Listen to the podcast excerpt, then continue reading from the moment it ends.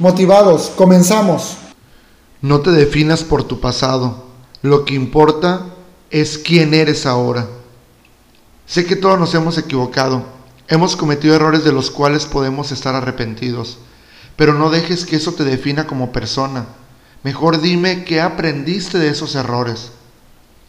No dejes que tu pasado te atormente y obstruya lo que puedes hacer en el presente.